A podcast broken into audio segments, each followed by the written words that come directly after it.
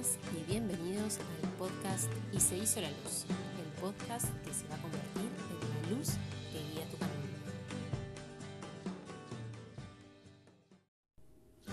Hoy es domingo 25 de julio del año 2021 y el tema de este podcast es la luz.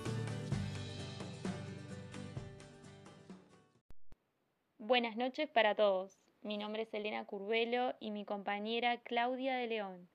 Estamos aquí hoy representando a nuestro equipo número 5 Pantera. Somos alumnas de la carrera de Magisterio del Instituto Normal de Montevideo, Uruguay. Estamos muy contentas de hacer este podcast con contenidos para personas de todo el mundo y de todas las edades que se interesen, al igual que nosotras, por temas relacionados a la físico-química. Daremos comienzo entonces, que se haga la luz. Junto con Elena analizaremos las siguientes preguntas que han surgido a partir de un experimento que realizamos específicamente para abordar el tema de hoy y son las siguientes.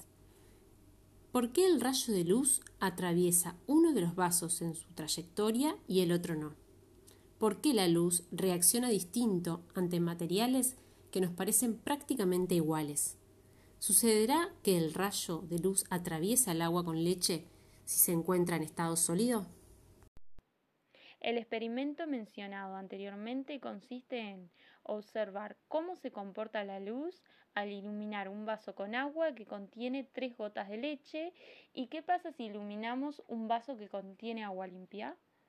Se observó que en el vaso de agua con leche se puede ver la trayectoria de la luz y en el vaso de agua limpia no.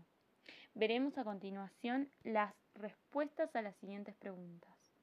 ¿Por qué rayo de luz atraviesa uno de los vasos con su trayectoria y el otro no?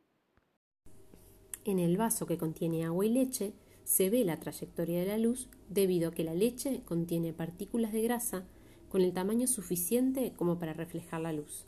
Estas partículas no las podemos ver a simple vista, pero sí a gran aumento. Esta reflexión de la luz se denomina efecto Tyndall. ¿Por qué la luz reacciona distinto ante materiales que nos parecen prácticamente iguales?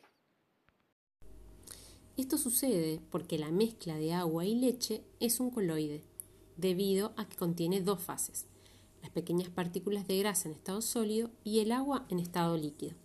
En el vaso con agua limpia no sucede porque la misma es una solución homogénea, contiene una fase, no es un coloide. Y la tercera y última pregunta.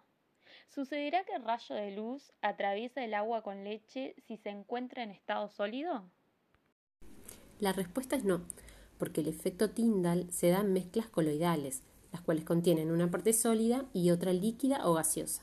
Por lo tanto, en este sólido no se puede ver este fenómeno.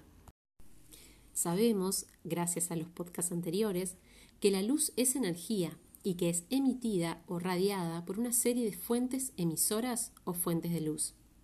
Según su origen, las podemos clasificar en naturales, como lo son el sol, los relámpagos el fuego, o artificiales, las creadas por el hombre, como las velas, las linternas, etc. Y según su tipo de emisión, se clasifican en luminiscentes, luz fría, incandescentes, luz más calor, bioluminiscentes, los organismos vivos, fosforescentes y fluorescentes. Por otra parte, tenemos a los cuerpos iluminados. Son los que no emiten luz propia y según cómo se comportan al ser iluminados, los podemos clasificar en opacos, la luz no pasa a través de ellos, translúcidos, la luz pasa parcialmente a través de ellos, y transparentes, la luz pasa a través de ellos. Qué lástima, Clau, pero nos tenemos que despedir. Pero antes les queremos agradecer a quienes nos escucharon y a todos por compartir el interés por la ciencia. Seguiremos profundizando este y muchos temas más. Nos encontramos en nuestro próximo podcast. Esperemos haberles iluminado con nuestros contenidos.